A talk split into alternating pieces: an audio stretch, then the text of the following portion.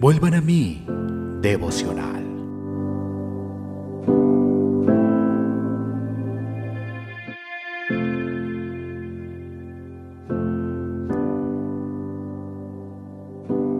Juan capítulo 19, versículo 16. Así que entonces lo entregó a ellos para que fuese crucificado. Tomaron pues a Jesús y le llevaron. De la pluma de Charles Spurgeon. Jesús estuvo agonizando durante toda la noche. Por la mañana temprano estuvo en la casa de Caifás. De allí lo llevaron ante Pilato. De Pilato a Herodes. De Herodes de nuevo a Pilato. No le permitieron comer, beber ni descansar. Así que a esas alturas le quedaban muy pocas fuerzas. Sus enemigos estaban sedientos de sangre, por eso lo condujeron a la muerte, obligándolo a cargar su propia cruz. ¡Qué procesión tan penosa! No nos sorprende que las hijas de Jerusalén, Lucas 23-28, lloraron por él. Amado hermano, ¿lloras tú también por él? ¿Qué aprendemos de esta escena de nuestro bendito Señor cuando es conducido a su muerte?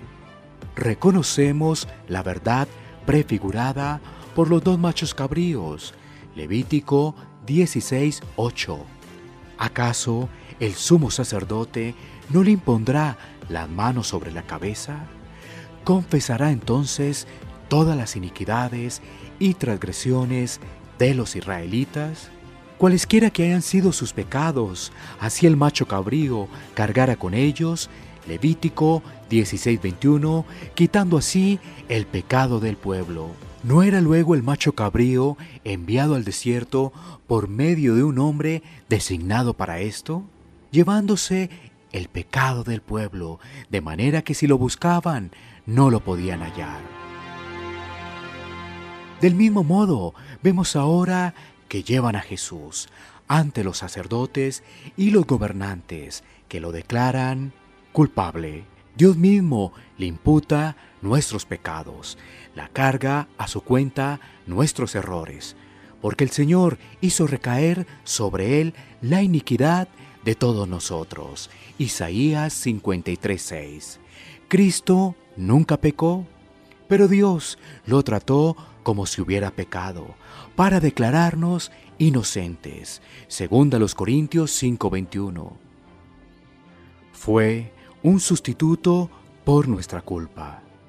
Sobre sus hombros cargó con nuestros pecados, representados por su cruz, y son unos oficiales de justicia designados los que llevan preso al gran macho cabrío expiatorio.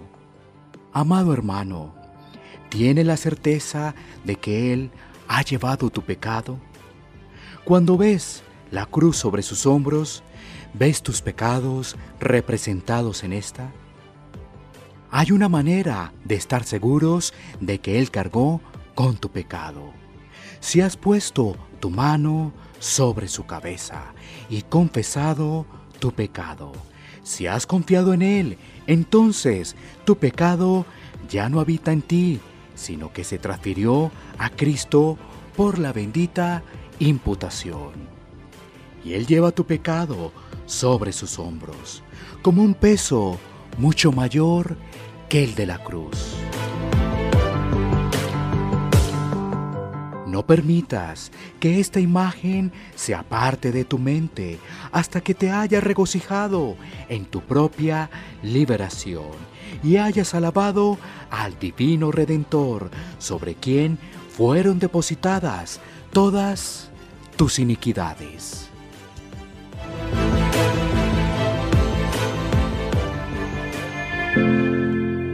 Vuelvan a mí, devocional.